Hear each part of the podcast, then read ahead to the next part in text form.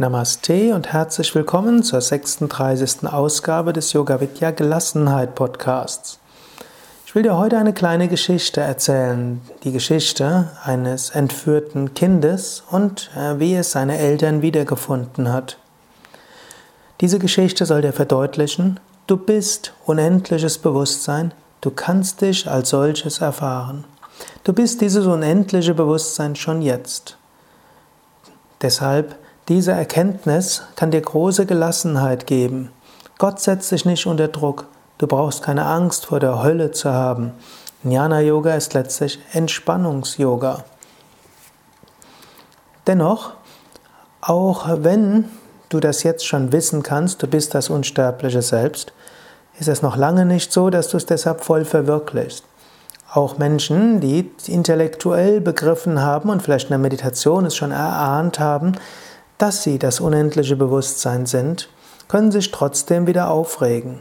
Sie regen sich vielleicht weniger auf, wenn diese Erfahrungen, diese Überzeugtheit und die Analyse tiefer geworden ist, aber solange nicht die volle Verwirklichung da ist, braucht es noch eine Weile, um das wirklich im Alltag zu leben. Sonst bräuchte ich ja auch nicht so viele Hörsendungen zu diesem Thema zu machen.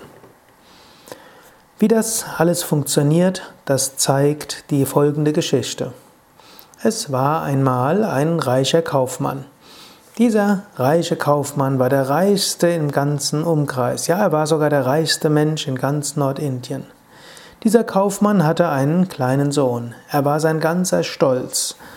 Und weil seine Frau keine weiteren Kinder gebären konnte, achtete er ganz besonders auf diesen Sohn. Jetzt geschah es, dass eines Tages eine Räuberbande das Haus des reichen Mannes überfiel und den kleinen Sohn raubte. Sie entführten diesen Sohn und forderten ein hohes Lösegeld.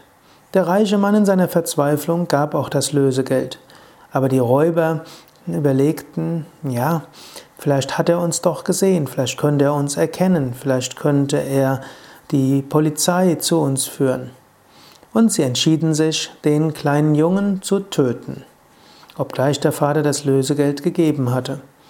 Der Räuberhauptmann übergab äh, den kleinen Jungen einem alten Räuber, in den er großes Vertrauen hatte, und sagte, bringe das Kind ein gutes Stück weg, sodass die Leiche niemals gefunden werden wird, besonders nicht in der Nähe von unserem Räuber zu Hause. Und dann töte ihn. Und er gab ihm eine größere Menge Goldes, also einen überproportionalen Anteil an der Beute und sagte ihm, mache deine Sache gut.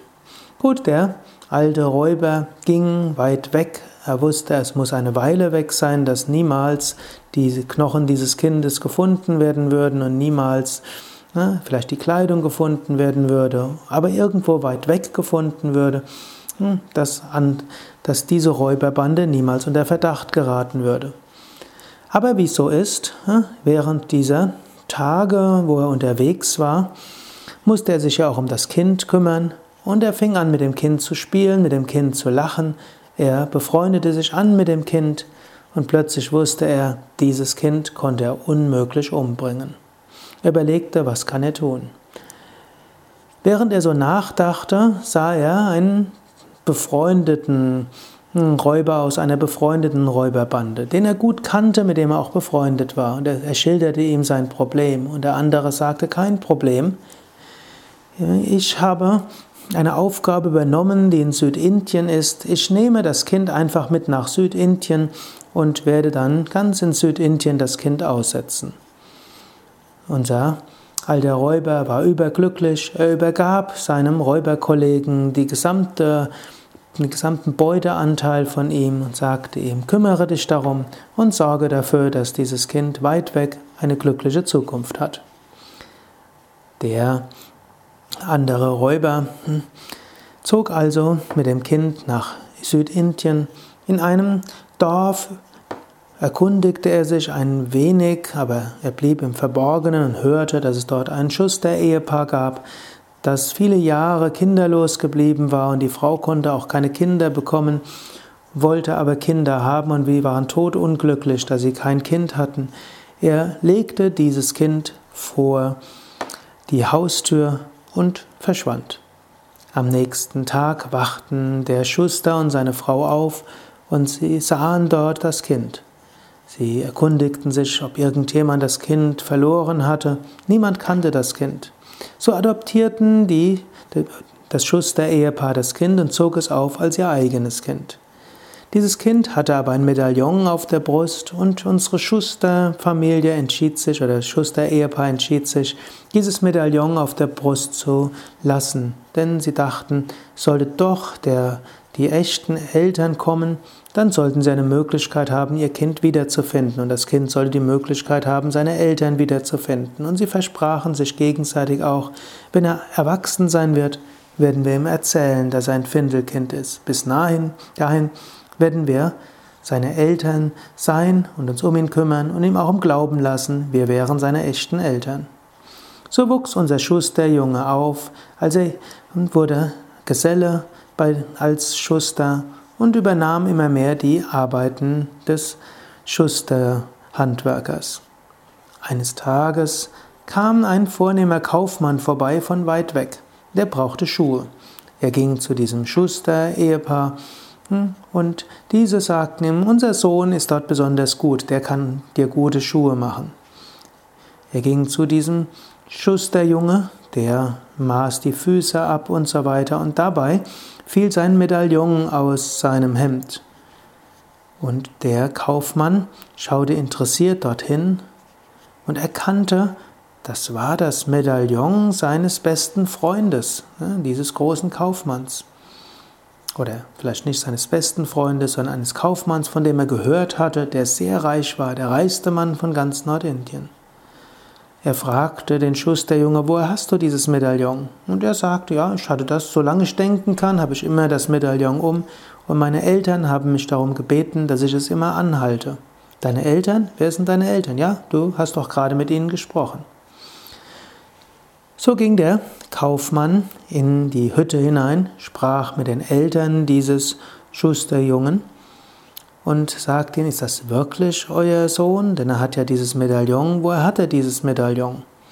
Und die Eltern nach einigem Zögern sagten, ja, es ist nicht wirklich unser Sohn. Wir haben ihn vor 16 Jahren vor der Haustür gefunden und wir haben ihn adoptiert. Wir haben ihm das Medaillon gelassen, damit, falls äh, jemand dieses Medaillon erkennt, er ihn zurückführen kann zu den Eltern. Und so sagte der Kaufmann, ich weiß, wer er ist. Er ist der Sohn des reichsten Mannes von Nordindien, viele tausend Kilometer weg von hier. Aber wenn er das ist, dann sollte er auch ein Muttermal an einer bestimmten Stelle haben. Die Schuster erkannten das und wussten, ja, es stimmt. Sie riefen dann den Schusterjungen ins Haus hinein und erzählten ihm, dass er kein Schusterjunge ist, sondern der Sohn des reichsten Mannes von Nordindien, dass er in Wahrheit nicht hart um seinen Lebensunterhalt kämpfen müsste und ab und zu mal nichts zu essen haben würde, sondern er ist der reichste Mann von ganz Nordindien. Der Kaufmann erzählte ihm auch die Geschichte von der Entführung, die das Schuster-Ehepaar bestätigte, dass sie den Jungen gefunden hatten. Der reiche Mann sprach von dem Muttermal. Der Junge wusste, dass er dort das Muttermal hatte. Und er wusste, die Geschichte ist glaubwürdig. Er wusste jetzt, ich bin steinreich. Wenn jetzt der Junge weiß, ich bin steinreich, nutzt ihm das in dem Moment etwas. Die Geschichte ist ja älter, sie ist vor der Geschichte von Internet, von Online-Überweisung, Online-Banking, sogar vor der Geschichte eines Banken-Filialnetzes, vor der Geschichte von telegrafischer Überweisung, überhaupt vor der Geschichte, vor der Zeit von Überweisung. Nutzt das Wissen, dass er steinreich ist, dem Jungen etwas? Ja und nein. Er kann sich nichts davon kaufen, aber er weiß, ich bin es. Und er muss sich nur auf den Weg machen. Und dieser Weg wird ihn zurückführen, dann wird sein Vater ihn wiedererkennen, dann wird er sein Erbe antreten und steinreich sein. So ähnlich ist es ja auch mit uns. Hm? Wenn wir irgendwann hören, du bist das unsterbliche Selbst, du bist nicht dieser Körper, du bist nicht diese Psyche, du bist nicht begrenzt. Du bist kein Bettler, der irgendwo probieren muss, irgendwo notdürftig sein Dasein zu fristen. Du bist das unsterbliche Selbst. Du bist ewig und unendlich. In dir ist unendliche Freude, unendliche Wonne. Wenn wir das erfahren und ergründen, dann wollen wir es natürlich auch erfahr wirklich erfahren. Zunächst nutzt uns das gar nicht mal so viel. Wir werden uns weiter aufregen, wir werden weiter Angst haben und so weiter. Oder du wirst dich darüber aufregen oder Angst haben. In dieser Geschichte bist du ja jetzt erstmal auch die Hauptperson. Du wirst dich darüber aufregen weiter. Und du ärgerst dich darüber, dass du dich ärgerst. Und du weißt, ich bin das unsterbliche Selbst, ich bin kosmisches Bewusstsein, alles ist kosmisches Bewusstsein, das soll dich doch gelassener sein. Trotzdem, du ärgerst dich. Gut, das ist so ähnlich wie unser Schusterjunge ist weiter arm, er kann sich nichts kaufen. Der mag am nächsten Tag in den Bazar gehen und versuchen, Kleidung zu kaufen. Und wenn dann der Kaufmann fragt, ja, das kostet so und so viel Geld, hast du das dabei? Dann nutzt es nichts, wenn der Junge sagt, nee, ich habe das Geld nicht dabei, aber ich bin steinreich, mein Vater ist der reichste Mensch von ganz Nordindien. Dann wird daraufhin der Kaufmann im Textilgeschäft äh, ihm keinen Kredit geben. Der Junge muss jetzt sich auf den Weg machen. Er weiß tief im Inneren, ich bin steinreich, er wird einiges in Kauf nehmen müssen. Er wird tausende von Kilometern gehen müssen. Vielleicht wird er Gelegenheitsarbeiten antreten müssen. Vielleicht wird er öfters mal nichts zu essen haben. Vielleicht werden ihm die Füße brennen, weil es zu heiß ist. Oder vielleicht wird er Blasen an den Füßen bekommen. Er wird alles in Kauf nehmen, weil er weiß, wenn ich ankomme, werde ich steinreich sein. Und nehmen wir an, die Geschichte geht gut zu Ende. Am Ende kommt er in Nordindien an, er findet sein Dorf nach der Beschreibung des Kaufmanns. Seine Eltern erkennen ihn, weil er seinem Vater so ähnlich sieht. Er hat das Muttermal an der richtigen Stelle, er hat ein Medaillon. Er wird aufgenommen und kann jetzt sein Erbe antreten. Er ist jetzt tatsächlich steinreich. Er kann jetzt sogar Boten schicken nach Südindien und seinen Pflegeeltern mit viel Geld versorgen lassen. Er kann sogar seine Pflegeeltern nach oben rufen lassen. Er kann vieles machen, ihm steht so viel frei. So ähnlich, wenn du weißt, du bist das unsterbliche Selbst, jetzt musst du auch hinwandern. Du musst meditieren, du musst äh, deine spirituelle Praktiken üben, ethisch dich verhalten, Gelassenheit im Alltag üben, aus dem Bewusstsein heraus leben. Ich bin das unsterbliche Selbst, alles ist Brahman, alles ist unendlich und ewig. Wenn du das eine Weile gemacht hast, näherst du dich immer mehr. Schließlich erreichst du Nirvikalpa Samadhi, du erreichst Moksha, du erreichst das Nirvana. Und wenn du das erreicht hast, dann trittst du dein Erbe an. Dann weißt du, ich bin das unsterbliche Selbst. Du weißt es wirklich. Das kann dir keiner mehr wegnehmen. Bis du das erfahren hast, ist es, ist es Vertrauen, ist es auf Überlegung gegründetes Vertrauen, dass du das bist. Auch schon das Vertrauen zu haben, ich bin das unsterbliche Selbst, gibt dir einen gewissen Grad von Gelassenheit. Auch das das Vertrauen zu haben, ich bin es jetzt, ich brauche es mir nicht zu verdienen egal was ich anstelle, ich bin, bleibe, wahr, werde sein, das unsterbliche Selbst, das kann dir Gelassenheit geben.